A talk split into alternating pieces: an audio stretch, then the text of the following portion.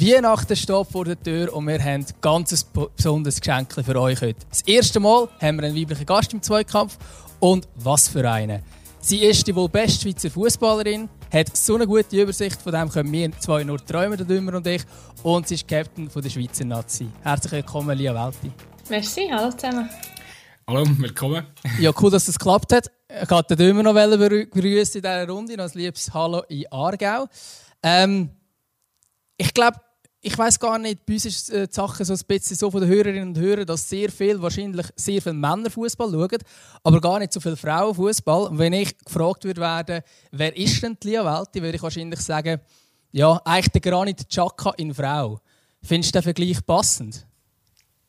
Ja, ich glaube, wenn man schaut, wie wir beide, welchen Stellenwert wir vielleicht in Nazi haben und in welchem Verein wir spielen, welche Position wir spielen, dann haben wir schon sehr viele Ähnlichkeiten. Und da würde ich sagen, passt. Bisschen, wobei natürlich mich sehr geehrt fühlen, dass die mit dem Granit vergleichen. Ja, wobei ich würde jetzt sogar noch sagen, die Skandale neben dem Platz sind bei dir noch ein bisschen weniger groß. Ich habe das Gefühl, bei dir ist immer alles sehr souverän, funktioniert alles, ohne grosse Skandal. Ist das Absicht dahinter? Ja, ich glaube, das ist so ein bisschen generell eine Typfrage. Ich glaube, der Granit ist einer, der hat einfach ein bisschen mehr Feuer im Blut als ich, was ja manchmal schon sehr positiv ist. Ähm, wo ich mir manchmal schon ein wünsche, dass ich dort noch ein bisschen aus meinen Emotionen ein bisschen raus würde. Ähm, aber ja, Skandal sind einerseits natürlich weniger, aber andererseits stehen wir auch ein bisschen anders im, im Fokus. Das ist ja natürlich auch so. Also wir werden nicht auf Schritt und Tritt verfolgt und bei uns wird nicht alles ähm, ja, bewertet und wir werden nicht immer erkannt. Von dem wäre ich das Gefühl, wenn, wenn das bei uns auch so wäre, würde vielleicht über mich auch das oder andere Skandale. Ihr, ihr ja auf der gleichen Anlage trainieren äh, und äh, spielt im gleichen Stadion. Das äh, wissen ja vielleicht nicht alle von unseren äh, Hörern bei Arsenal. Äh, wie äh, haben ihr Kontakt, so unter Schweizer? Geht man ab und zu noch, gibt es noch das Nachtessen, so ab und zu. Ja, also man muss jetzt auch sagen, jetzt haben wir ja seit zwei Jahren die Corona-Situation und wir sind wirklich relativ in unseren eigenen Bubbles sozusagen. Also im Moment kreuzen uns unsere Wege sehr, sehr wenig und ähm, selbst wenn, ist eigentlich meistens die Distanz so ein bisschen gefragt, weil ähm, wie gesagt, wir dürfen nicht Teams untereinander mixen. Ich sage mal so ein bisschen vor Corona war es wirklich so gewesen, dass man sich ab und zu mal über den Weg läuft und wir haben immer, immer eigentlich gute Gespräche zusammen und mit grossen Respekt voreinander und ähm, finde es sehr schön, dass wir, dass wir dort ähm, einander im Verein haben, sozusagen. Jetzt ist ja Noel noch dabei als dritte Schweizerin im Verein und Malin als vierte ähm, und von dem her ist, ist es mega cool und ähm, finde es immer schön, wenn ich ihn sehe. Aber im Moment, wie gesagt, durch Corona ist die Situation ein bisschen angespannt, wenn es um Kontakt geht. Was ist das eigentlich, das Schweizer Ding bei Arsenal? Eben, dass drei Schweizerinnen jetzt ähm, im Kader sind bei den Frauen bei den Männern mit dem Granit? Ja, ich, ich finde es mega cool. Also ich glaube, Arsenal ist weltweit einfach einer der grössten Vereine überhaupt. Und dass, dass der Granit, äh, sage ich mal, auf so einem Level bei den Männern, was ja so Konkurrenz noch mal grösser ist, kann spielen, ist unglaublich unglaubliche Leistung, auch über so viele Jahre schon so ein Leader in diesem Team zu sein. Ich glaube, ähm, mein grösster Respekt vor ihm. Er ist nicht immer nur durch gute Zeiten gegangen. Ich glaube, da braucht, braucht man wirklich auch ja, ein dickes Fell. Ähm, und für uns ist es natürlich so, ist es ein bisschen das Gleiche. Der Frauenfußball in England wächst extrem, ist extrem attraktive Liga mittlerweile geworden. Und umso besser für die Schweizer Nazi und für den Schweizer Frauenfußball, wenn, wenn Spielerinnen in diesen Top-Teams, in den Europa in den Top-Teams ähm, können spielen Man muss ja auch sagen, Arsenal bei den Frauen und Arsenal bei den Männern haben ein bisschen ein anderes Standing. Arsenal zählt bei den Frauen schon zu den noch ein grösseren, sage ich jetzt mal, jetzt sagen, was die kürzlichen Erfolge angeht. Und ihr seid momentan erst in England. Bist du selber ein bisschen überrascht, wie gut das es läuft? Sie sind ja nicht als grosse Favoriten jetzt in die Saison gestiegen.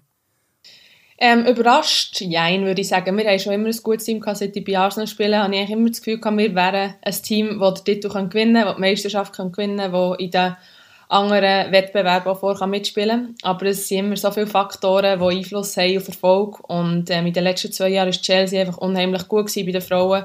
Und ähm, ja, von dem her ist es vielleicht ein bisschen Überraschung, aber wir haben ja auch Trainerwechsel gehabt. Manchmal gibt es in einem Team nochmal einen neuen Schwung.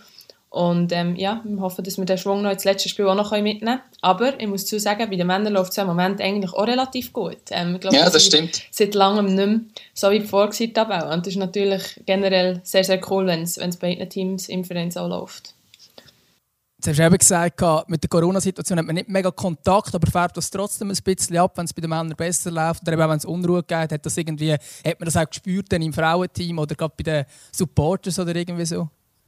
Ich habe immer das Gefühl, dass wenn es bei den Männern nicht gut läuft, ist es von den Supporters auch besser für uns. Die sind dann plötzlich, werden wir mehr verfolgt und ähm, englische Fans sind schon ein bisschen crazy, muss man sagen. Also die, die reiten mit der Erfolgs- oder Misserfolgswelle extrem mit und die äußern auch ihre Meinung sehr, sehr stark. Und ich habe manchmal das Gefühl, wie gesagt, wie wir vorhin über Granit schnell geredet haben, wir brauchen wirklich ein sehr, sehr dickes Fell, ähm, gerade bei den Männern. Ähm, ich glaube, es ist, es ist weder noch negativ für uns. Ich glaube, wenn wir erfolgreich sind, ähm, schätzen das die Fans sehr. Aber wenn Männer Misserfolg haben, dann schätzen sie vielleicht unseren Erfolg noch ein bisschen mehr. Ist das das gleiche Publikum, ähm, wo, äh, wo bei den Männern oder bei euch ans Spiel geht? Nein, ich würde sagen, generell es komplett anders. Ich habe das Gefühl, bei uns sind noch ein bisschen mehr Familien, mehr Kinder. Ähm, wir spielen normalerweise auch nicht so oft an den Abend. Also wir spielen normalerweise oft am Nami und dann ist es natürlich ein einfacher aus Familie äh, an die Spiele zu kommen. Die Preise sind auch ähm, weniger hoch für Tickets. Ich glaube, das ist schon ein Grund, wo man vielleicht aus Familie sagt, hey, wir gehen jetzt lieber ein Frauenmatch. Ähm, muss aber jetzt sagen, die Mal, wo wir in den Männerstadien dürfen spielen, habe ich das Gefühl gehabt, es sind schon mehr Fans gekommen, die normalerweise zu den Männern gehen. Ich glaube, es kommt so ein bisschen darauf an, auf welcher Bühne das man spielt und wie gross das Spiel sind. Jetzt zum Beispiel im FA Cup Final vor zwei Wochen haben wir 40'000 Leute gehabt und dort habe ich so von den, ja. von den Gesängen her vom, im Stadion das Gefühl gehabt, dass sie mehr so die Songs, die man gehört, den Männern spielen. Also dort habe ich das Gefühl gehabt, dass viele Fans so, ähm, die normalerweise Männer spielen. Jetzt hast du gerade das FA Cup-Final angesprochen. Ich glaube, das ist wahrscheinlich eine der bittersten Niederlagen in den letzten Jahren für dich, oder? Ja, ich kann nicht mehr über das reden. du hast es selber angesprochen. Nein, ähm, ja, ich meine, man hat immer, glaube ich, als Sportler Anspruch, in jedem Spiel eine Bestleistung abzurufen, vor allem in, in so grossen Spielen. Man muss auch sagen, wir haben sehr, sehr selten in unserer Karriere Kulissen wie es am FA Cup-Final. Und umso schlimmer ist es, wenn man dann wirklich nicht mal annähernd an, an, die, an die Bestleistung kommt. Und ich glaube, eine Niederlage ist das eine, aber wenn man nach dem Spiel dann wirklich tagelang nicht schlafen kann, weil dir die ganze Zeit die Szenen durch den Kopf gehen, weil man wirklich denkt, wie kann das sein, dass so auf Punkt genauso versagst. Ähm, ja, es ist manchmal nicht so einfach. Also manchmal, ein paar Niederlagen sind einfacher wegzustecken, ein paar schwieriger. Und das war definitiv eine, die recht, wo recht schwierig war zu verarbeiten. Wie ist das so bei dir, nach so, eben nach so einer Niederlage, du hast jetzt vorhin gesagt, dann, dann kannst du tagelang fast nicht schlafen und so. Also du bist einfach schon jemand, der das sehr mitnimmt, auch, wenn man so ein Spiel verliert. Und nicht nur einfach jetzt vielleicht eine Nacht, die ein schwieriger ist. Ja, nein, also ich glaube, wie gesagt, es ist, es ist wie im normalen Leben auch. Es gibt Sachen, die gehen ein bisschen näher und Sachen ein bisschen weniger nach. Und ähm, wie gesagt, es ist, es, ist nicht, es ist mehr die Art und Weise, wie wir das Spiel verloren haben. Und ich persönlich die Art und Weise, wie ich Fußball gespielt habe in diesem Match. Also mir hat Ansprüche sich selber und das Team und wenn man dann einfach überhaupt nicht gerecht wird in so einem Spiel, dann, ja, natürlich nackt das einem und ähm, geht es nicht spurlos vorbei. Und manchmal wünscht man sich, dass man einfach abhaken und weiter schauen kann, aber manchmal äh, braucht halt so ein Prozess ein bisschen länger. Du spielst, äh, du spielst halt vor grossen Kulissen in der, äh, in der Women's Premier, Premier League. Ähm, kannst du jemals noch weg aus dieser Liga? Fällt dir dann nicht krass irgendetwas? Also eben, wenn plötzlich einfach wieder die Kulisse fünfmal kleiner ist.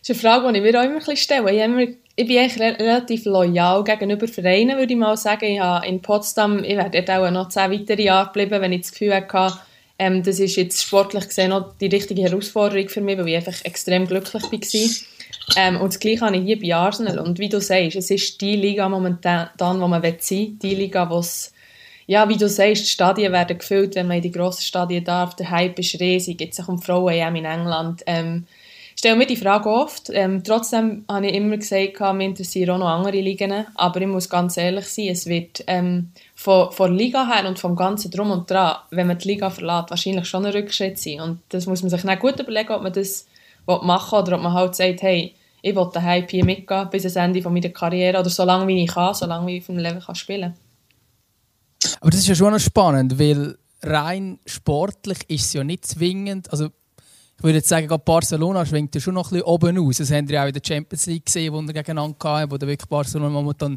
stärker ist. Aber jetzt zum Beispiel Wechsel zu Barcelona, was ist jetzt für dich äh, durch das, dass dann halt in der spanischen Liga nicht die Matches, wo man jetzt in England hat, wäre für dich fast ein Abstieg?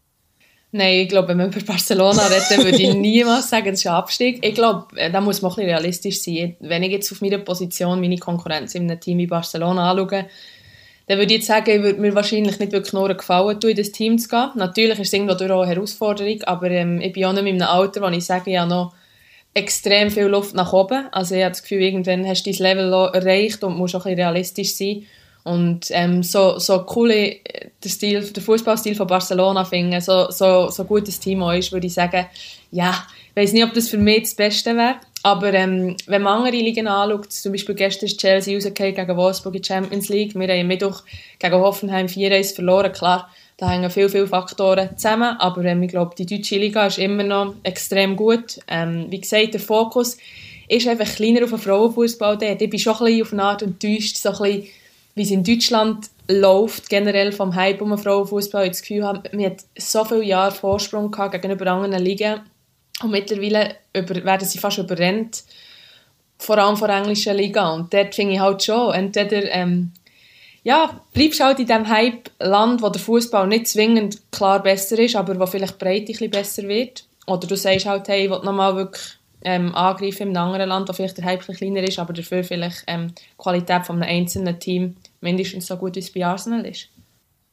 Was hat jetzt auch die EM, die nächsten Sommer ist, in England nochmal ausgelöst am Hype?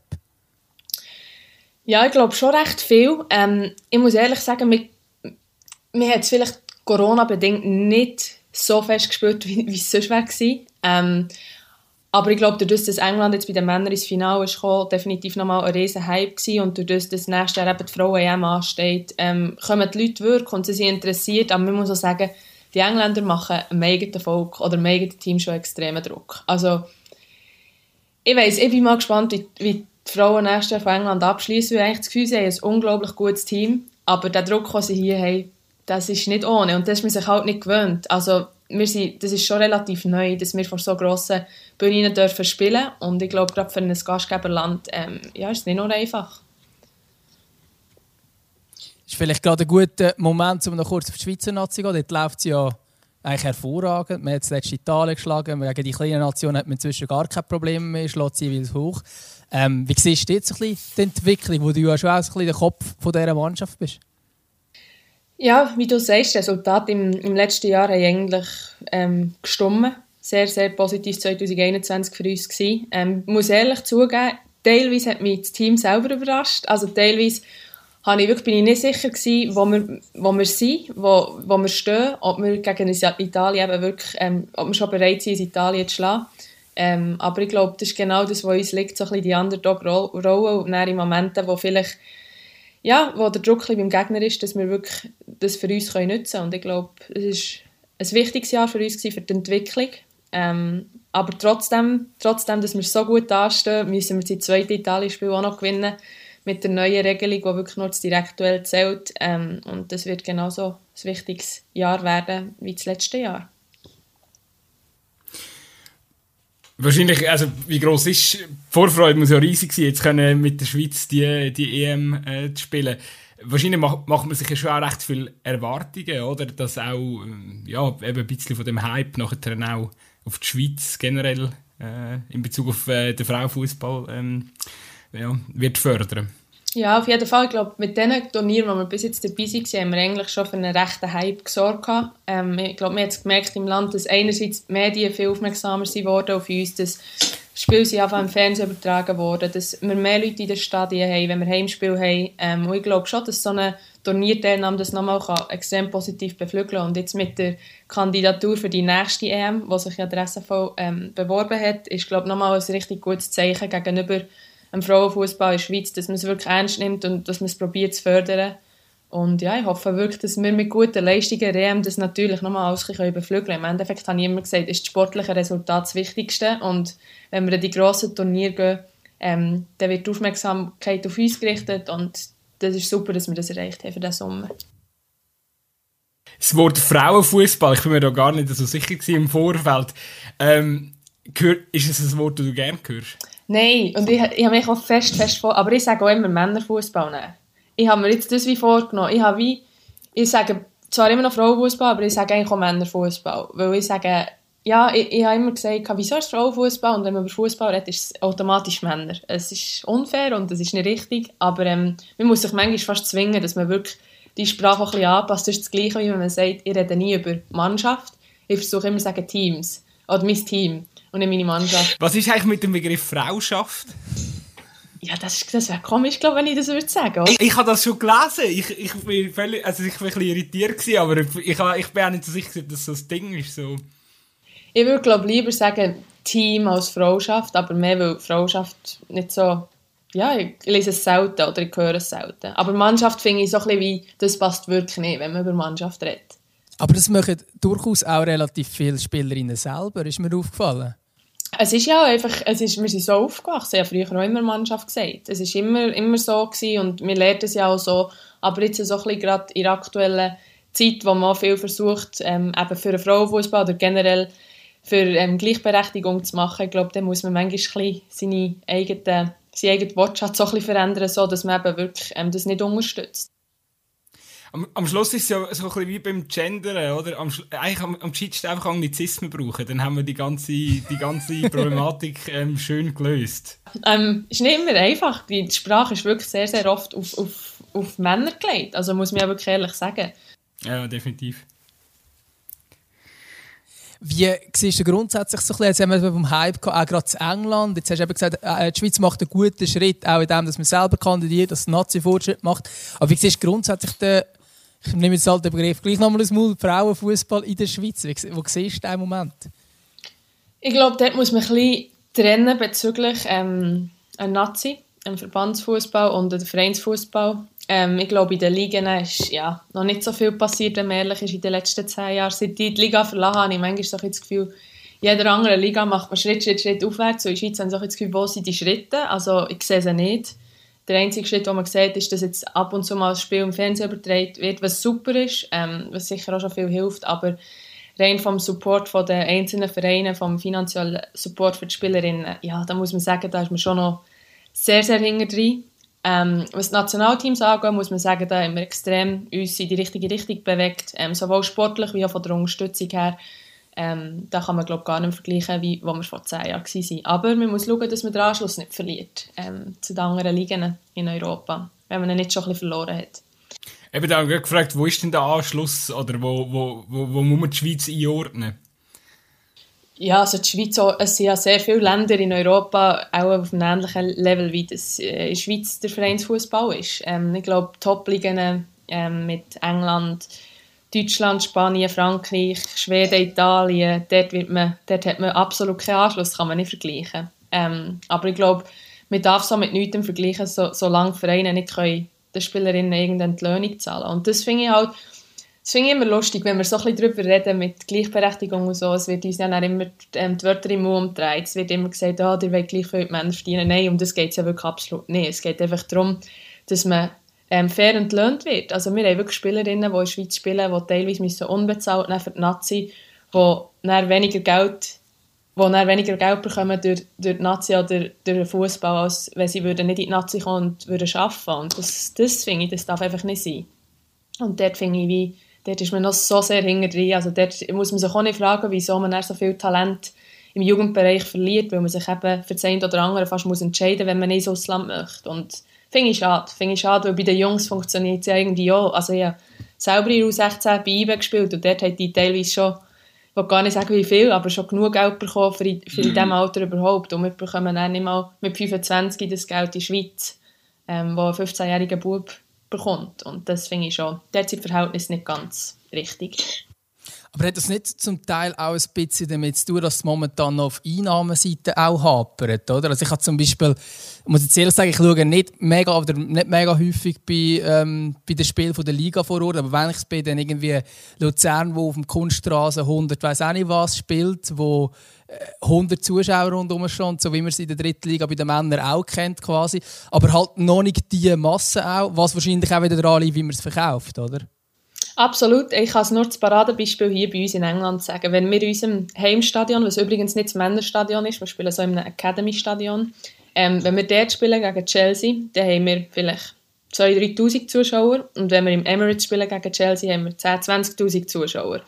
Und ich sage schon, das ist ein Zeichen, da siehst du die Leute kommen, wenn man die Bühne schön kreiert, wenn man in den grossen Stadien mhm. darf spielen Und in der Schweiz ist das halt auch noch nie probiert worden, aber es ist eine Marketingfrage, wie verkaufst du es? Und ich sage auch immer, irgendwo, irgendwann hat der Männerfußball ja auch angefangen und irgendwann haben sie ja, früher haben sie ja auch noch nicht das extreme Geld mit dem gemacht und dort sind wir einfach jetzt im Frauenfußball und entweder investierst du rein und ich habe das Gefühl, es lohnt sich zu investieren. Wie gesagt, wir haben vor drei Wochen im FA Cup Final 40'000 Leute einem Stadion gehabt. Die Leute kommen, die Leute sind interessiert. Ähm, man muss es nur einfach richtig verkaufen man muss es an die Leute bringen. Ähm, ich glaube, der Frauenfußball ist nicht, nicht etwas, was sich allein verkauft. Also ich habe immer schon gesagt, der Schritt, dass unsere Spiele jetzt endlich im Fernsehen gezeigt werden, der ist riesig, weil ich kenne so viele Leute, die nie Frauenfußball geschaut vorher und jetzt bekomme ich Nachrichten, hey, mega cool, dass eure Spiele im Fernsehen kommen und glaube, das ist der erste Schritt in die richtige Richtung. Und ja, ich weiß nicht, ob es wäre sicherlich mal wert, die Schweiz auch zu probieren. Ich weiß nicht, in zum Beispiel Bern, bei IBE hat man Kunststraße im Stadion. Da kannst du auch nicht ausreden sagen, oh, die machen den Platz kaputt. Das war ja früher manchmal so. Ja, wir dürfen nicht, nicht zu viele Spiele in diesen Stadien haben. Ähm, ich glaube, mittlerweile wäre das teilweise schon möglich. Ähm, aber ja. Wie wichtig wie wichtig ist sie da in dem, oder eben auch gerade in dem Zusammenhang, um den Frauenfußball besser zu vermarkten, dass die Vereine auch verbunden sind? Oder das ist ja nicht bei jedem Verein automatisch der Fall. Ich nehme jetzt mal das Beispiel von der FC Aarau Frauen, die ja jetzt nicht an FC Aarau gekoppelt sind. Momentan nicht, das äh, kommt vielleicht noch, aber oder kann vielleicht noch kommen, aber äh, es gibt ja den einen oder anderen Verein, der unabhängig funktioniert. Du bist ja bei Turbine Potsdam gewesen, wo ja jetzt auch kein, äh, wo ja nicht härter angeschlossen ist oder so.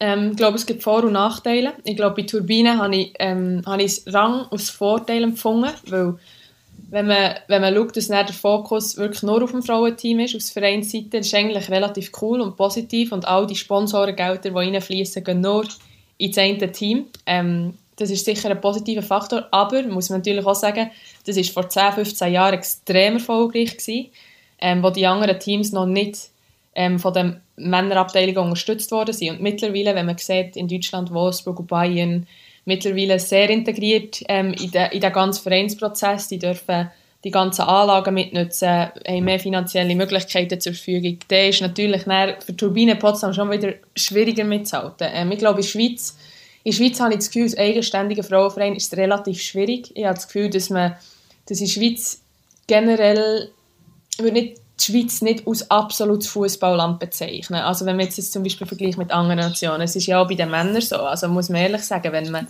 Nazi-Spiele sind es bei den Männern selten ausverkauft, außer sie spielen gegen Italien und in England da sind ja irgendwie nach zwei Wochen alle Spiele Das ist ausverkauft gegen die Italiener. ja, genau, genau.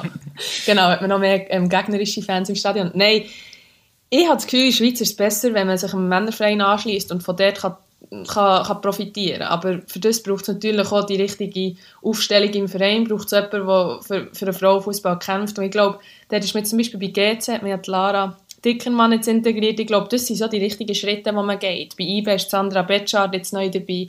Ähm, ich glaube, das sind Frauen, die etwas bewegen wollen, die, die auch etwas können bewegen ähm, weil sie selber zu wissen haben von der, von, von der eigenen Karriere. Ähm, und ich hoffe, das sind die richtigen Schritte, die, ja, die, oder die richtige die richtigen Schritte für die, den nächsten Schritt zu gehen, sozusagen. Übrigens, einfach, dass ich noch äh, erwähnt habe, also zum Beispiel die Aarau-Frau haben jetzt auch ähm, gerade direkt vor der Herren, haben sie extra so platziert, äh, ist äh, zuerst, oh nein, zuerst es Mannenspiel gewesen, und nachher direkt im Anschluss Frauenspiel. Ähm, Im, Brü im Brücklifeld Aarau. Also, ähm, es, ähm, ich Nein, ich glaube es nicht. Ich bin leider nicht froh. Ich, ich, muss, ich, ich, schlecht vorbereitet, aber ich, ich, also ich habe, letztes Mal, als ich da war, habe ich gefragt und es, also es sagen recht viele Leute auch geblieben. Also ich glaube, es hat schon einen Effekt und es ist definitiv der richtige Weg, um äh, eine größere Plattform zu generieren. Ich glaube also, die Doppelspiele sind eigentlich gar nicht so eine schlechte schlechte, ähm, oder ist nicht ein schlechter Ansatz. Also ich finde auch eben gerade, vielleicht muss man das Frauenspiel vorher setzen, also wir haben es manchmal schon in der Vorbereitung, wenn man das Frauenspiel vorher hat, können die Fans eher machen, früher jetzt so im Winter, wer bleibt schon länger. Also ich habe manchmal das Gefühl, im Winter ist es noch ein schwieriger, das Ganze so zu verkaufen als im Sommer, aber ja, finde ich einen guten Ansatz, finde ich cool, wenn das der FC Aarau anfängt machen. Aber eben das mit dem Nicht-Integrieren in, in, in die Clubs, das gibt es ja auch in anderen Städten. Also zum Beispiel der FC Luzern hat das Problem auch. Und aus irgendeinem komischen Grund hat die sogar total andere äh, Trikots, sogar andere Sponsoren, andere. Also die, äh, die Frauen haben, glaube ich, Nike und, und die Männer nicht. Also es ist völlig, es ist völlig absurd. Ähm, und dort fehlt natürlich auch irgendwo durch, dann, ich sage jetzt, wenn du Supporter bist vom Männerteam, eben klar, eben, im Idealfall sind es auch ein bisschen andere, die kommen, aber eben, wenn du jetzt sagst, äh, beim FA Cup-Final hast du gemerkt, das sind auch die, sind schon ähnliche Fans auch dabei. Und dann fehlt natürlich auch ein bisschen das, wenn man quasi Fan vom Club ist. Ähm, ja, da laufen es zwar so unter dem gleichen Namen aus, aber es sieht irgendwie alles anders aus und man kann es irgendwie wie nicht, ähm, ja, man kann es wie nicht, ähm, wie mit dem verbinden, was man eigentlich kennt. Oder? Das ist, glaube ich, schon auch noch wichtig. Ja, wie gesagt, das Wichtigste ist eigentlich die Darstellung vom Club, also vom Verein, wie, wie sie eben die Frauen in dem Sinn verkaufen und wie sie sie Teil vom, vom Club sind. Also wir haben ja bei Arsenal, ich kann mich wirklich nicht beklagen, wir sind super integrierte Verein, aber auch wir haben, wir haben manchmal Sachen, wo du denkst, ja, wie kann das sein? Also passieren immer wieder Sachen und das ist auch, ich glaube, das ist manchmal wie die Leute denken nicht mit, also sie denken nicht so wirklich, was das für uns bedeutet. Zum Beispiel jetzt ein ganz kleines Beispiel ist, wir hatten ein FA Cup Final und wir haben wirklich super herzig uns so FA Cup Jacken, also so Jäckchen gemacht mit Bedruckung und allem, aber einfach alle im Männerschnitt, alle M oder L. Und wir mussten mit denen ins Stadion müssen laufen. Also sozusagen nach dem Aufwärmen laufen wir rein und während dem National stehen wir dort und wir sehen einfach alle aus wie so in Herdöpfelsäck. Und man kann jetzt sagen, dass sie Details, und das interessiert doch niemand und ist doch gleich, seid doch dankbar für das, was ihr bekommt. Und dann denkst du manchmal im Nachhinein so, aber wenn du doch schon etwas machst, mach es doch richtig, weil es, es ist eigentlich so eine schöne Geste und wir, sind, wir, wir schätzen das so extrem, weil es für uns, uns nicht selbstverständlich so Sachen, aber nein, es ist weit Enttäuschung darüber, dass es gemacht wurde, aber nicht 100% richtig, fast grösser als die Freude darüber, dass man etwas hat bekommen in dem Sinn und dort habe ich manchmal das Gefühl, dort wird ich nicht so mich mitdenken. Ich denke mir immer, Stell dir jetzt mal vor, die Männer wären in der, im Frauenschnittjäckchen rausgelaufen. Da hätten wir das Memes gehagelt. Was ist nie, wenn die so einem Crop Top, so einem Crop Hoodie wären auf den Platz gelaufen. Die hätten die niemals angelegt. Ja, das hat jetzt garantiert nicht angelegt, ja. ja, vielleicht der eine oder andere schon. Die, die, Nur, wenn du umdrehst. Das wird nie passieren, umgekehrt. Das ist nicht Punkt. Ja. Das nicht Punkt. Ja.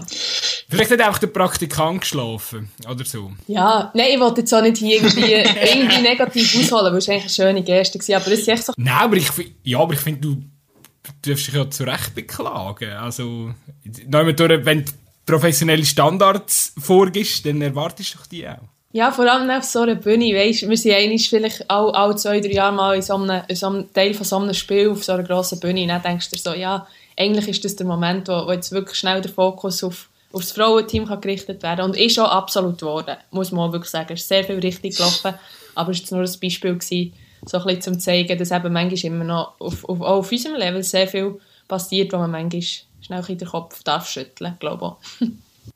Hast du noch so ein Beispiel, wo so ein richtiger so ein What the fuck Moment so?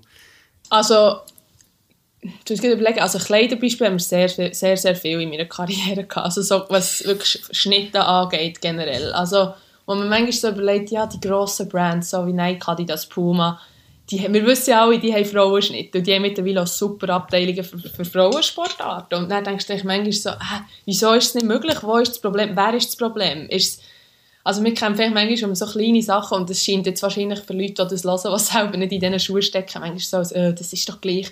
Aber nein, ist im Fall nicht gleich. Es ist, wenn es immer wieder passiert, ist es einfach etwas wie, wo du denkst, ja, wieso geht es jetzt nicht, wieso geht jetzt nicht anders? Ähm, oder dann so, ja, ich habe noch ein Beispiel, ein Beispiel finde ich noch relativ lustig. Ähm, ja, wir haben, was war das gewesen? Wir haben, generell ist es so, im Frauenfußball werden die Gelder einfach so aus den, also es wird nicht einfach so verteilt, wir haben hier nicht noch 100'000 oder 10'000 oder 5'000, es ist mehr so, nein, wir müssen hier noch sparen, da noch sparen, nein, wir können uns das medizinische Gerät nicht, nicht, wir können das nicht kaufen, weil, aus welchem Grund auch immer. Nein, wir vor, zwei, nein, vor drei Jahren die Meisterschaft gewonnen bei Arsenal. Und ähm, wir haben, glaube eine Woche bevor die Liga fertig war, schon klar gewesen, wir haben gewonnen, wir haben die Meisterschaft gewonnen, hat der Verein eigentlich eine super Geste für uns, ähm, ein, Barbecue, also so ein Grill, ein Grillding organisiert im Verein. Also so, wie gesagt, ihr könnt alle eure Familie mitnehmen und herfliegen und alles. also auf unsere Kosten. Ähm, aber sie haben uns das zwei Tage vorher gesagt. unsere Familie, die arbeiten alle. Und sie haben für das Barbecue irgendwie, ich will jetzt nicht sagen, fünfstell also fünfstelligen Betrag ausgegeben. Ähm, und im Endeffekt sind wir einfach sind nur die Spielerinnen da gewesen, weil niemand von der Familie konnte frei nehmen für die Tage, weil wir es zwei Tage vorher, vorher gewusst haben. Und da denkst du dann so, das ist eben wieder so ein Punkt. Du bist eigentlich dankbar dafür, dass so etwas organisiert wird. Aber es ist dann so wie, ja, was denkt ihr? Wir haben nicht, bei den Männern ist es vielleicht so, du kannst nicht deine Familie einfliegen schnell für zwei Tage. Es ist egal, ob es jetzt 20'000 Stutz kostet oder 30'000. Ähm, die schafft, die müssen auch nicht arbeiten am nächsten Tag, aus welchen Gründen auch immer. Äh, das ist kein Problem, aber bei uns ist es halt alles ein bisschen anders. Und dort finde ich auch so ein bisschen wie, ah, wir müssen Merci sagen und wir wollen ja Merci sagen, weil es etwas mega Cooles ist, aber eigentlich denkst du so, wir hätten es so viel besser organisieren können, weil am letzten Spieltag wären alle Eltern sowieso gekommen. Und wieso organisiert man es eine Woche vorher? Obwohl wir dort schon Meister sind, aber dort kann niemand kommen. Also alle Eltern haben Buch für das letzte Spiel sozusagen. Und dort denkst du halt dann manchmal so ein bisschen, ja, muss man da immer noch, kann man da nicht schnell ein bisschen anders mitdenken? Also, sind so kleine Sachen, aber irgendwie ist es für uns dann recht gross und man denkt, eigentlich ist es so, so cool und eigentlich wollen wir genau das, aber irgendwie nicht so, wie es gemacht ist worden.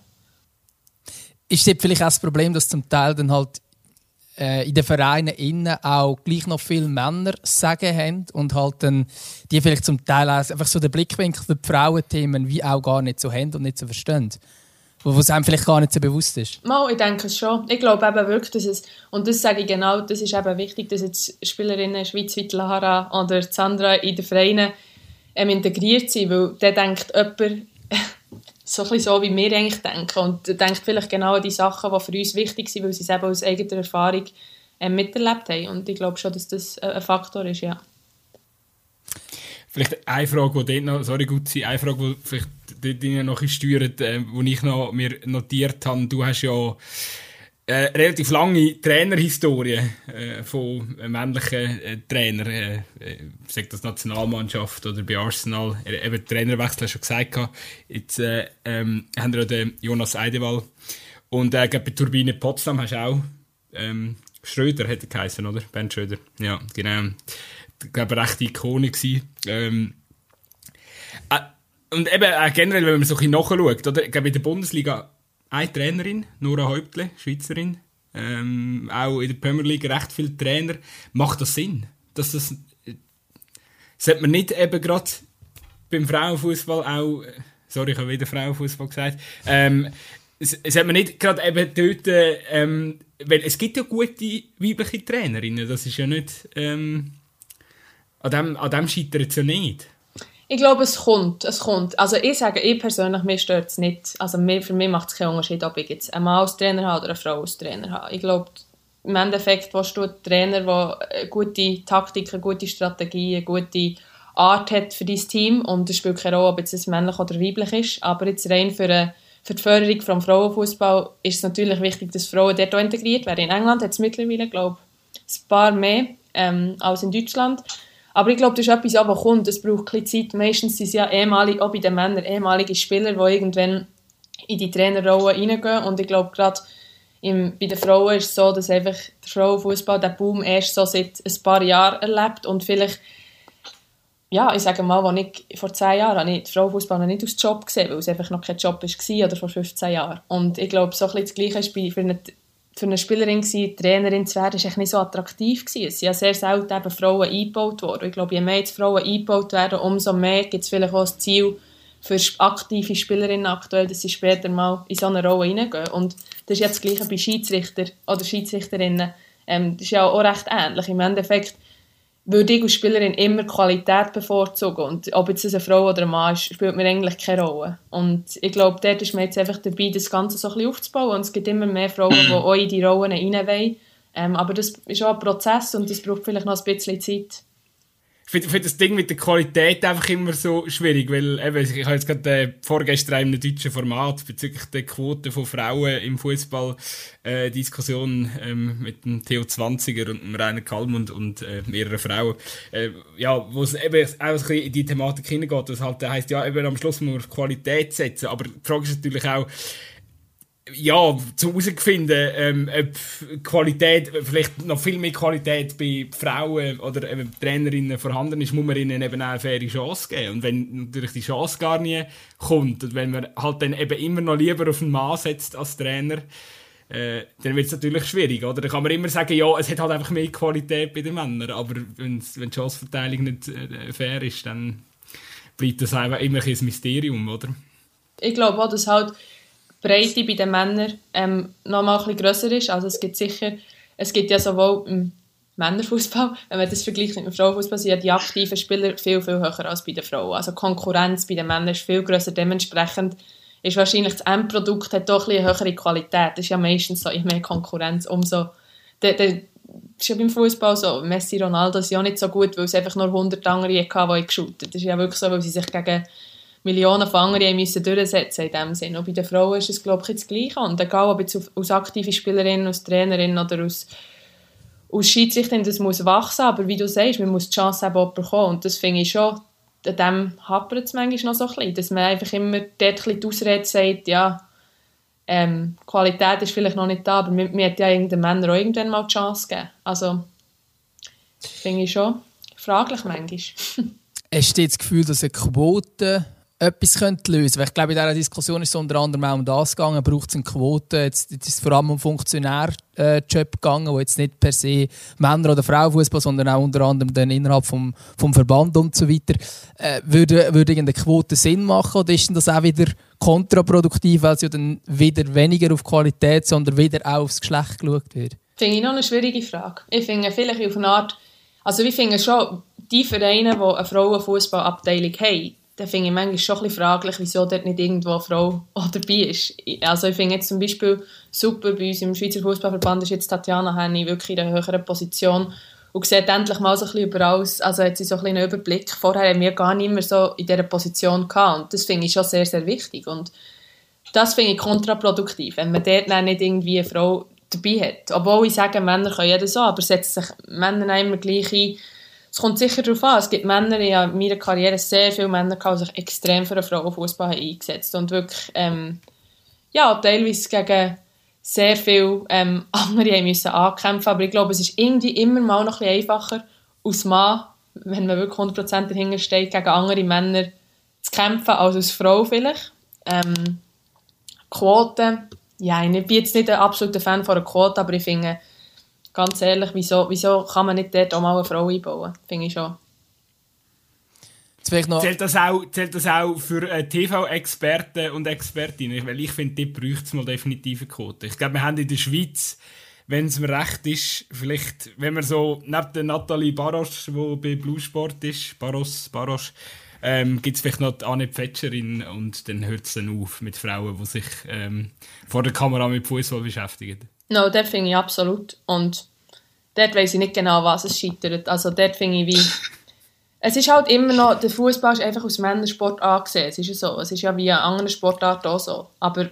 Aber in der Schweiz ist es schon sehr extrem, oder? Wenn du in Deutschland schaust, es gibt so viele Frauen zwischen äh, Esther Sedlacek, äh, Jessie Wellmer, äh, Almut Schult, äh, Lara Vontora, also es gibt so viele Frauen, die man kennt inzwischen, auch Schweizer Fußballgäste. Was ich auch ein schade finde, ist so ein dass ehemalige Spielerinnen einfach da nicht so richtig eingebaut werden. Also ich finde nämlich, wir haben sehr viel mit sehr hohem Fußballwissen. Ähm, ist natürlich auch immer die Frage, ob sie das wollen, da hängen wir jetzt vielleicht zu weit aus dem Fenster, wenn ich das sage, aber ich glaube, die Spielerinnen wären dort. Und ich glaube, ehrlich gesagt, auch, dass das Interesse da wäre von, von so einer Seite. Also ich glaube, dass man dass ich, wie gesagt, wenn man unser Spiel schaut, ist, also Nora Häuptle ist ja, glaube die einzige, die aus so ein bisschen die einzige Expertin, ja. Auch Expertin dabei. Ich glaube, im Welschen war manchmal noch Noemi Böhne. Ähm, wenn ich mich nicht täusche. Und vielleicht Sandy Männli war mal, gewesen, was sie verletzt war, in dieser Zeit mal so ein bisschen eingebaut. Aber hey, in Deutschland sieht man es wirklich, die, die ehemaligen Spielerinnen oder selbst Aktive wie die Almut Schuld, die es wirklich super gut machen, die werden einfach eingebaut dort. Und denen wird eben die Chance mal geben. Es gibt auch sehr, sehr viel in Deutschland, wo es nur einmal oder zweimal gemacht haben. Und dann hat man vielleicht gemerkt, das passt nicht, aber wenigstens hat man die Chance bekommen und können schauen, ähm, ja, ob es welche gibt, die man sich wirklich für langfristig kann vorstellen kann. Ich finde zum Beispiel die Armutsschuld richtig, richtig gut. Ja, es ist wirklich... Es ist wirklich gut. Ich glaube, sie hat sich einen relativ grossen Respekt während der Männer-EM ähm, erarbeitet. Absolut. Ja. Aber das braucht es auch. Ich bin, ich, bin, ich bin froh, dass es Serien gibt, die wirklich auch, sie ist ja auch sehr, also sie, ich kenne Talmud persönlich, also die hat auch, finde ich, einen super Charakter. Die hat nicht Angst, die hat auch nicht Angst, also Angst, wirklich ihre Meinung zu sagen. Sie hat ein sehr gutes Fußballwissen. Muss man natürlich schon haben. Also ich, ich habe das Gefühl, ich wäre nicht für die Expertenrolle gemacht, aber ähm, ich bin einfach zu wenig ja, ich bin, ich bin zu wenig überzeugt manchmal von dem, was ich, was ich öffentlich möchte sagen möchte, also so ein bisschen Spielanalysen. Aber sie ist jemand, wo, wo ich zu ihrem Wort steht. Und das finde ich auch richtig. Die macht es wirklich unglaublich gut.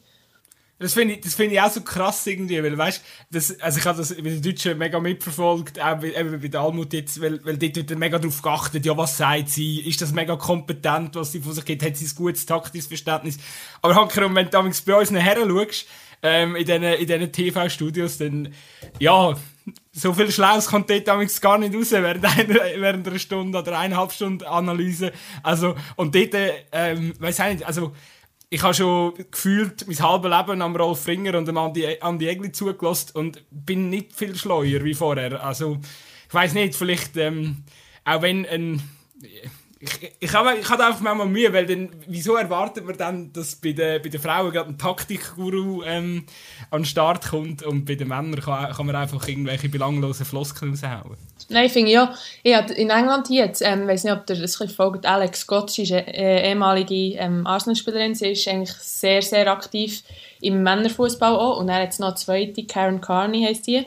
Und was die teilweise für einen Hate abbekommen, also wie gesagt, eine, falsche Aussage, das wird noch hundertmal im Mund umgedreht und dann wirklich absolute Hate. Heutzutage mit Social Media, da kann ja jeder wirklich Meinung brettern ähm, hinter irgendeinem versteckten Profil und ähm, die müssen teilweise schon recht einstecken und da finde ich aber schon, also bei den Männern passiert es ja teilweise auch, wie du sagst, ähm, aber ja, es ist sicher wird man kritischer angeschaut als Frau, weil es gibt einfach immer noch sehr viele Männer, die Fußball, die Männerfußball seit Jahren verfolgen, die einfach finden, die Frauen dort nichts suchen. Und das ist vielleicht jetzt eine harte Aussage, wenn ich das so sage, aber es ist meiner Meinung nach Fakt. Es gibt auch sehr viele andere Männer, die, die das völlig akzeptieren, aber es gibt noch zu viele von diesen eingerosteten Typen, wo ich manchmal das Gefühl habe, hey, die haben wirklich nicht gecheckt, dass wir jetzt im 21. Jahrhundert sind und dass es im Fall auch Frauen gibt, die genauso Ahnung haben wie, wie Männer ob jetzt das auf dem Platz oder neben dem Platz ist. Übrigens finde ich den Benny Hooker sehr, sehr gut. Muss ich nur sagen, den finde ich wirklich vom... Er ist, er ist auch schon bei uns zu Gast gewesen. Wir würden genau. nie gegen ihn Wir laden nur die ein, die wir nie. gut finden. Nie. würden. Wir finden bei ihm schon nicht so viel. Ich finde, er hat eigentlich wirklich... Ich finde, er hat das stimmt. gute Ahnung.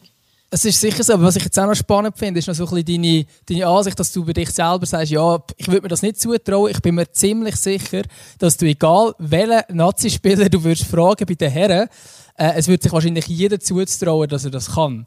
Sicher jemand mit dieser Erfahrung, die du hast. Vielleicht ist es eben einfach anders, wenn man Mann ist.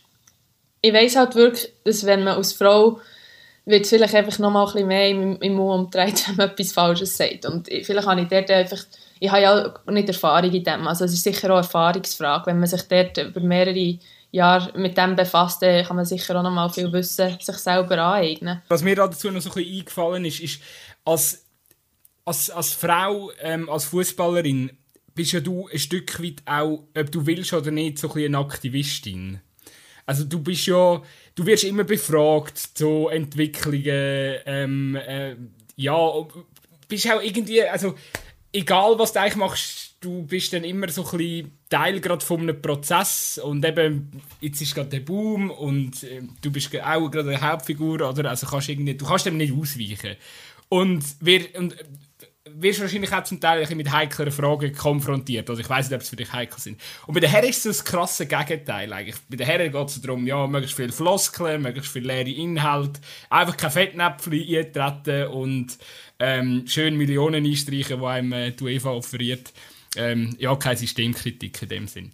Also wir haben eigentlich zwei komplett andere Ausgangslagen. Bist froh, dass es bei euch ein bisschen ähm, ehrlicher, interessanter, offener ist vom Austausch oder ist das eventuell sogar fast ein bisschen mehr belastend, weil dann vielleicht dich nicht immer ganz so krass auf Sportliche kannst fokussieren Ich würde nicht sagen, dass es belastend ist, dass ich mich nicht auf Sportliche konzentrieren kann, aber es sind schon sehr oft ähnliche Fragen und auch ein bisschen kritische Fragen. Ich finde natürlich, wie du sagst, wir können ein bisschen ehrlicher und offener sein, weil bei uns so viele Grundlagen einfach lange nicht gestimmt haben. Und dort finde ich auch, dort darf man kritisch sein. Ähm, muss man kritisch sein, um, um so die nächsten Schritte zu gehen. Aber manchmal ist es schon ein mühsam. Auch so ein immer gefragt werden, was sind die Unterschiede, oder die nehmen ja nicht so viel ein wie die Männer, könnt ihr auch nicht erwarten, dass ihr das bekommt. Aber irgendwo muss ja auch kämpfen und irgendwo sind wir auch Vorbilder und irgendwo müssen wir auch die Schritte gehen für die nächsten Generationen. Es ist einfach so, müssen wir vielleicht manchmal ein bisschen, ja, die, die unangenehmen die unangenehmen Gespräche führen, die unangenehmen Aussagen machen. Ähm, ich sehe es manchmal eher aus, aus eigentlich Chance und als Herausforderung und ich versuche es positiv zu sehen und muss auch ehrlich sagen, wenn ich vor fünf, sechs Jahren manchmal über gewisse Themen gefragt wurde, habe ich auch nicht gleich geantwortet wie jetzt. Ansichten ändern sich ja auch ein bisschen.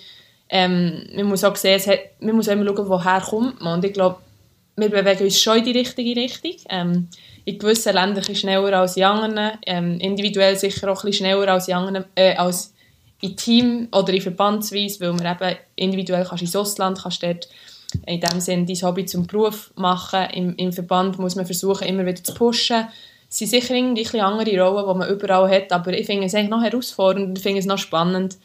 Aber wie gesagt, man muss manchmal muss man gleich ein bisschen aufs Maul hocken, weil man weiss, ähm, man ist ja selber noch aktiv aktuell und dort will man ja auch nicht irgendjemand ins Messer laufen, der eigentlich sehr viel macht, ähm, um uns zu helfen, aber vielleicht die Unterstützung nicht hat von den Leuten, die so Unterstützung braucht. Wenn das Sinn macht, so, ja.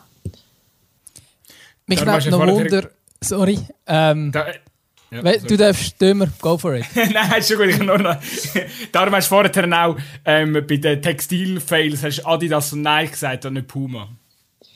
Mal ja, Puma. Habe ich Puma Ah, ich glaube, das ist nur Adidas und Nike gesagt, aber egal. Äh, nein, es, ist, es hat wirklich mit allen Grossmarken. Und weißt, wenn wir da mit uns ja in den Vereinen untereinander austauschen, es passiert wirklich mit allen Marken. Es ist weder noch on, äh, nur mit Puma oder nur mit Nike oder nur mit Adidas. Es ist wirklich passiert bei allen.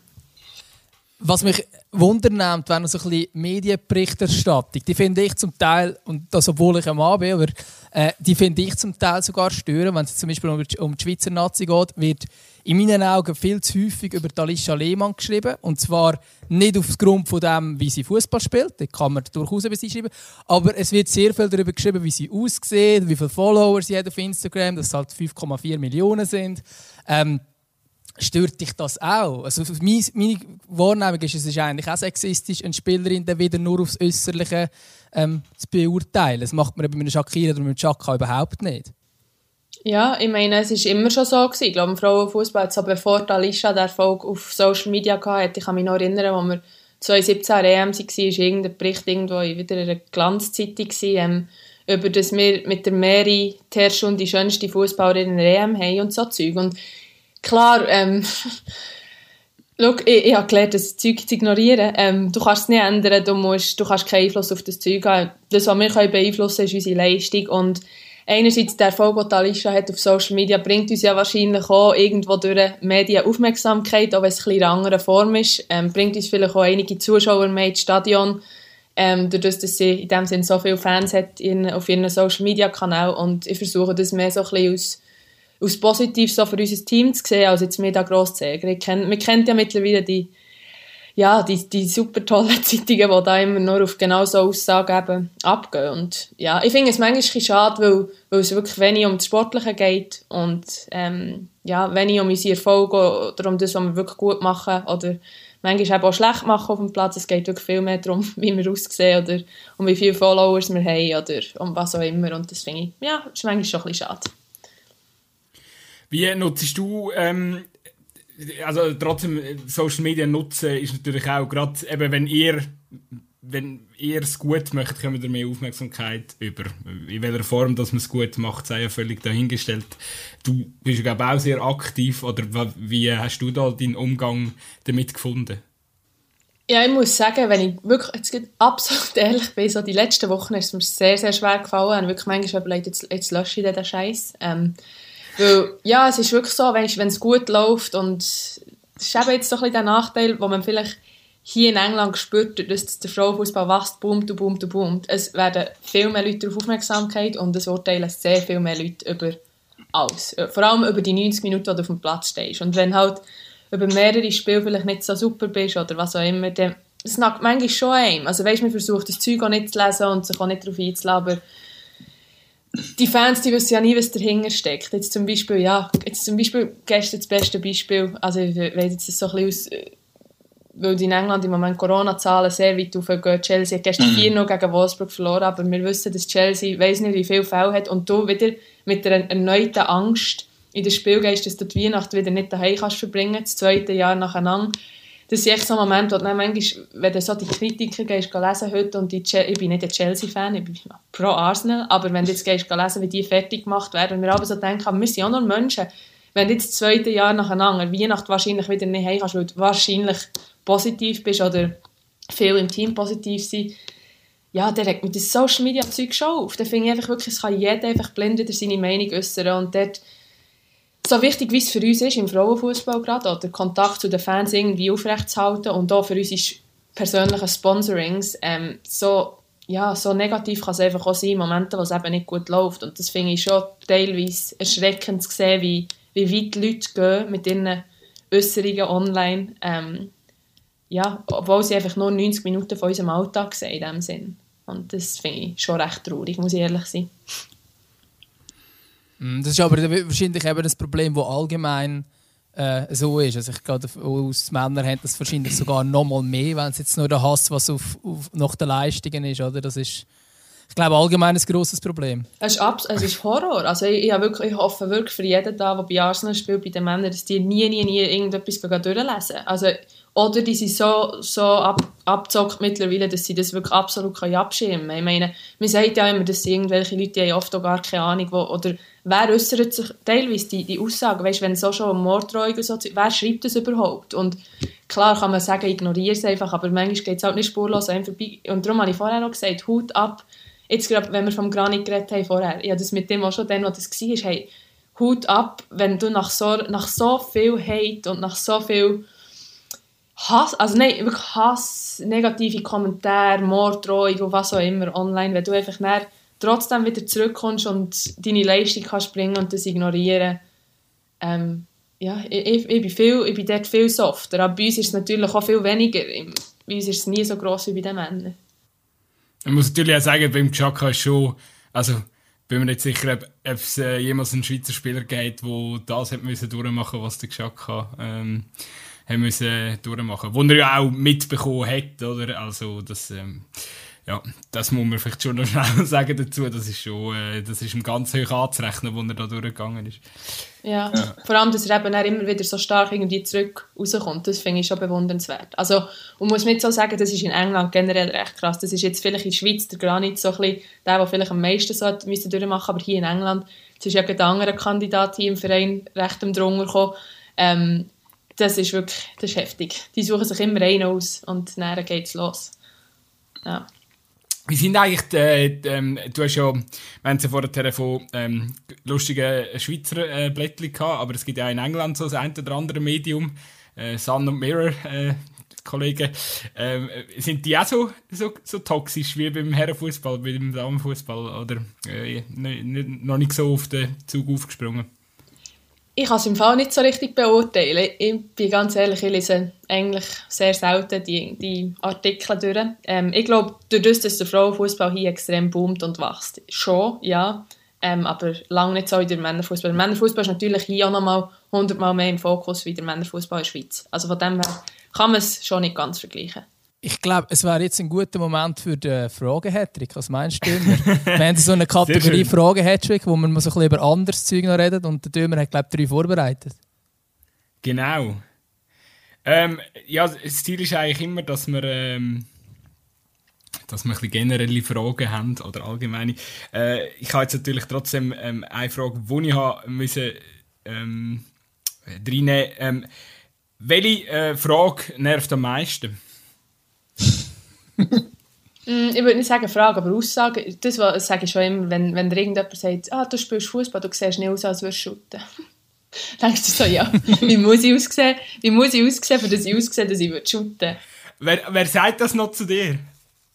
Ja, manchmal Leute, die, die du neu lernst kennen, die absolut nicht, also die, die nicht wissen, was du machst mehr. Also manchmal sagen, ah, das hätte ich jetzt nicht gedacht. Dann denke ich mir, ja, was sagst du? Bist du verkehrst du noch in Kreisen, wo die Leute nicht wissen, was du machst? Ja, nicht, nicht mehr so viel wie früher, aber es gibt immer wieder Leute, die du neu triffst. Ähm, es sind nicht alle Leute interessiert am, am Shooten, also von dem her trifft man schon ab und zu mal wieder auf solche Leute. Mal. Du lebst ja selber im, ich nehme an, im Norden von London, irgendwo. Ja, genau, Nord-London, so ein zwischen Luton und Zentral-London.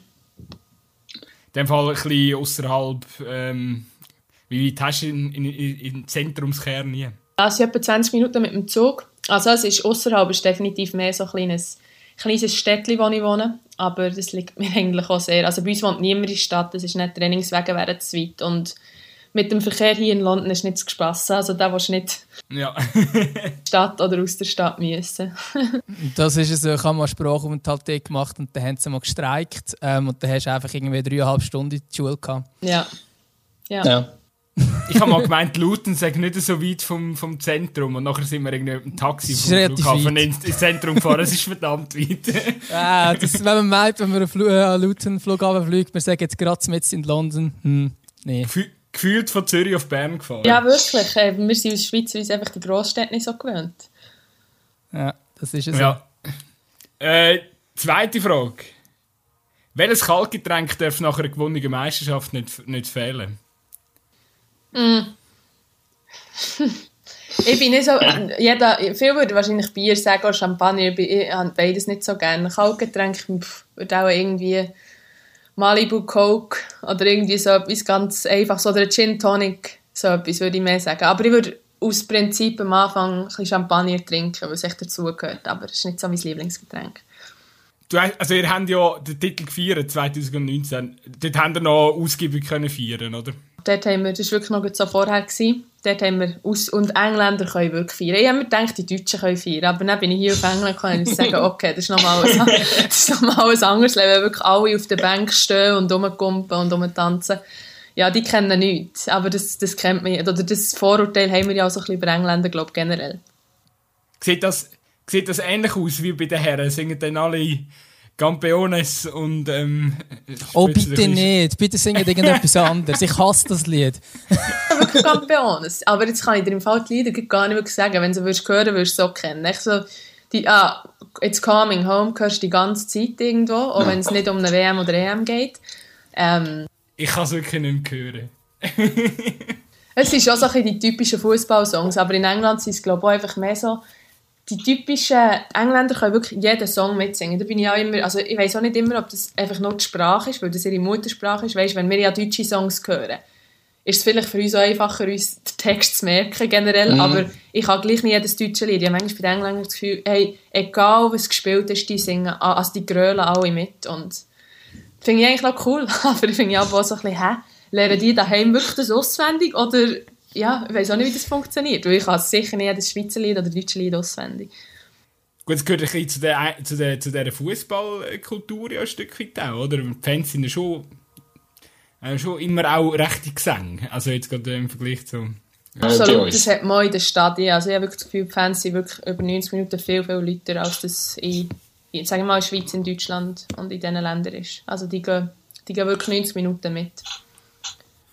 Steilvorlage. Ähm, für meine nächste Frage. Ähm, was macht der Reiz von der englischen Fußballkultur für dich aus?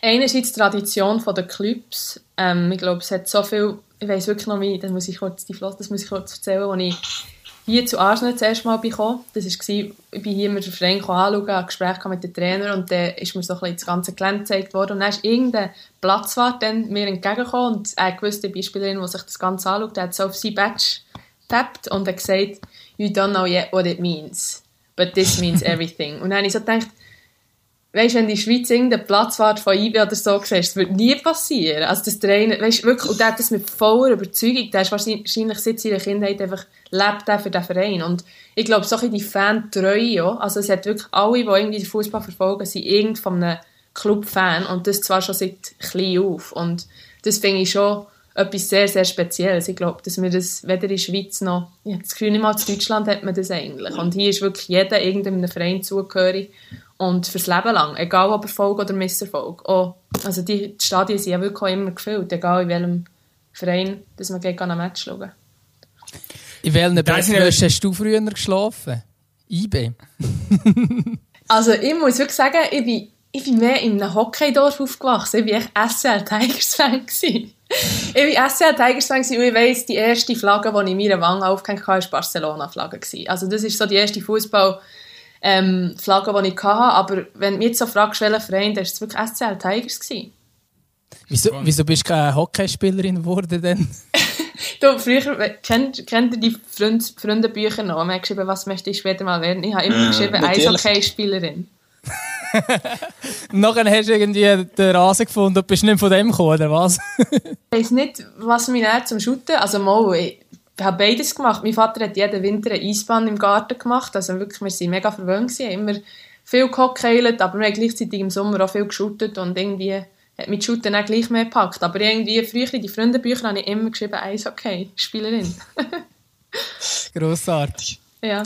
Ich habe ähm, noch schnell vorher einhängen bezüglich diesen altehrwürdigen Stadien in der Premier League. Ist ja klar, das schönste Stadion ist natürlich, äh, wie heißt es, Emirates, aber ähm, was gibt es? Das ist jetzt nicht so altehrwürdig. Ja, ja. Wobei von vorne sieht es schon noch nice aus. Aber ähm, was, welche, welche findest du sonst noch ähm, spannend? Oder wo hast du schon äh, grossartige Erlebnisse können haben? Also ich würde sagen, rein vom geschichtlichen Hintergrund her ist das Wembley das, das beste und das wichtigste Stadion und ich glaube auch, dass es für mich auf eine Art ein grosser Traum war, im Wembley zu spielen. Natürlich nicht so ein Resultat zu haben wie da vor drei Wochen, wo wir 3-0 verloren haben, aber ähm, in diesem Stadion stehen ist wirklich es ist impressive, also das Stadion ist wirklich grossartig. Ähm, muss aber auch ganz ehrlich sagen, und kein Arsenal-Fan wird das gerne hören, aber das Tottenham-Stadion ähm, sehr, sehr schön, sehr elegantes Stadion, meiner Meinung nach. Wir haben die Ehre gehabt, schon zwei oder drei Spiele in diesem Stadion zu spielen. Und auch dort war auch wieder so ein Beispiel. Gewesen. Wir haben das Ligaspiel gegen Tottenham 38'000 Leute gehabt. Das war in diesem Stadion gewesen, und das ist wirklich ein unglaublich stylisches, schönes mhm. Fußballstadion. Und Emirates finde ich auch sehr, sehr schön. Ähm, ich glaube, geschichtlich ist das Old Trafford auch noch sehr, sehr cool. Ähm, es sehr viele schöne Fußballstadien, würde ich sagen. Aber rein jetzt von meinem Geschmack, wenn du mich fragst, welches ist das schönste, optisch, dann ist das Tottenham Stadium ist sehr, sehr hübsch. ja, also die Arsenal-Fans sind jetzt nicht mehr gleich Fan von dir. Dass man das überhaupt sagen also, Information also, in der Schweiz. ich bin auch schon, ich bin auch schon dort gewesen. Ich, äh, bin, ähm, bin noch nie in meinem Leben so begeistert gewesen, aber, aber eine Kulisse und ab dem Stadion. Ja. ja. Nein, es ist wirklich schön, ja. Ja, cool. Ähm, ich glaube, Dömer, was wir auch immer noch haben, ist ein Lied, das der Gast oder die Gästin sich wünschen darf. Ist irgendein Lied für unsere It's, it's coming Playlist. home. it's com ich glaube, das, ist, glaub, das ist sogar schon drauf.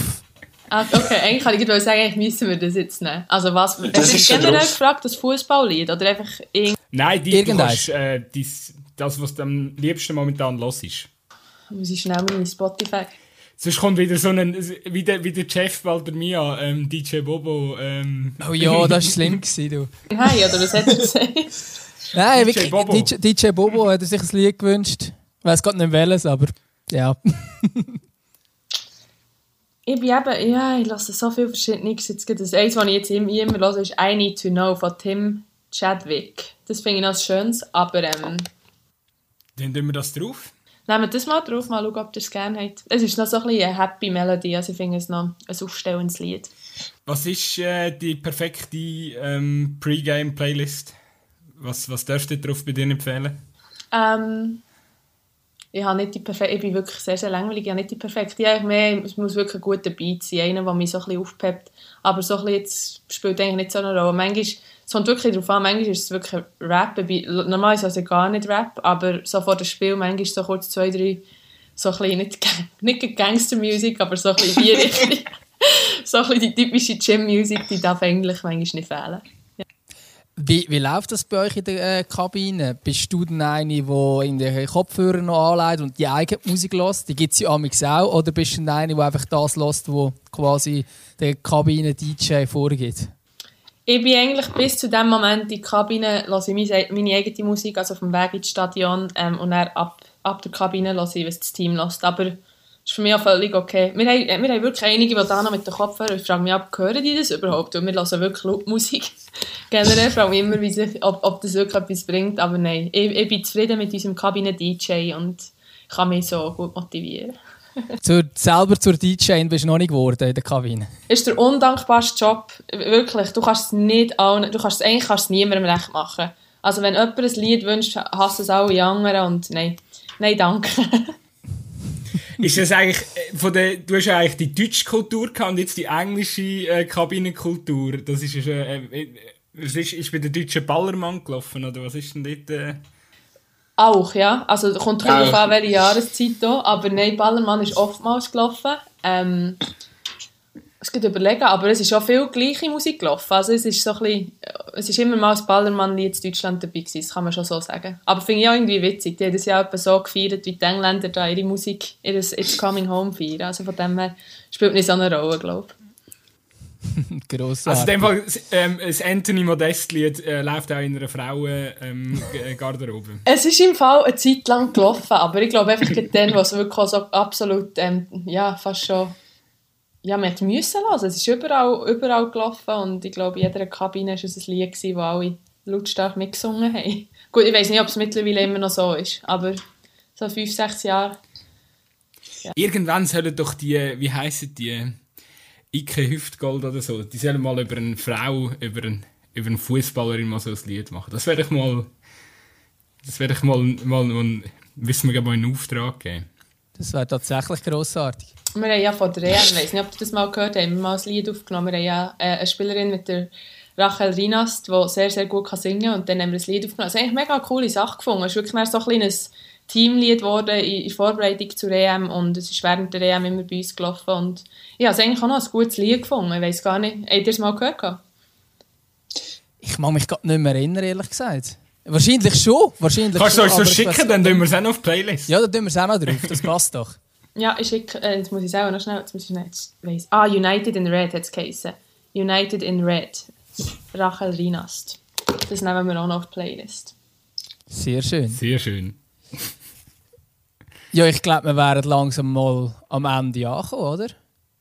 Vielleicht muss man noch sagen, äh, wir haben keinen Boxing Day. Das habe ich gar nicht gewusst. Also in dem Fall geht es ab, äh, zurück in die Heimat für dich.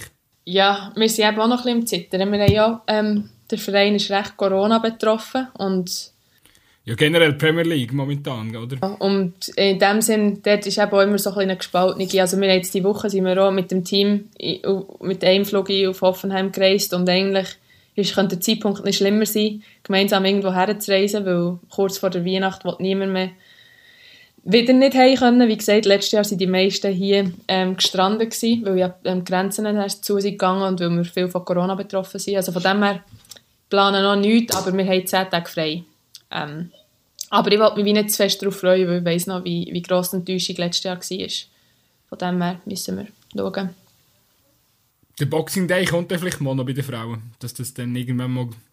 Ich weiß es nicht, ich, ich hoffe es nicht. Ich habe das Gefühl, also, ich habe das Gefühl, solange man nicht in den grossen Stadien regelmäßig spielt, was ist der Grund? Also ich finde, ich finde nicht. Aber ich weiß es nicht wer weiß, jetzt sind ja Gerüchte um, dass die Premier League vielleicht die Frauenliga irgendwann nochmal kauft und dann weiss man dann nicht, was, was passiert. Aber ich finde halt so eine Winterpause irgendwie gleich noch wichtig. Ich weiß nicht, sonst spielst du wirklich einfach ein Jahr komplett durch und weiß nicht, ich, ich bin wirklich mein grösster Respekt vor, vor, der, vor den Männerligen, wo, wo die Spieler so, so lange müssen durchhaben, dass die das so überstehen wahrscheinlich auch etwas einfach im Zuge der Professionalisierung, oder? Dass dann einfach irgendwie ähm, immer wie mehr Wettbewerber dazukommen, weil irgendwann, wenn man Geld schmeckt, wird man ausschlachten. Das kennen wir doch von den lieben Kollegen UEFA. Genau, ich wollte sagen, ist jetzt gleich jetzt so mit der Diskussion über alle zwei Jahre WM.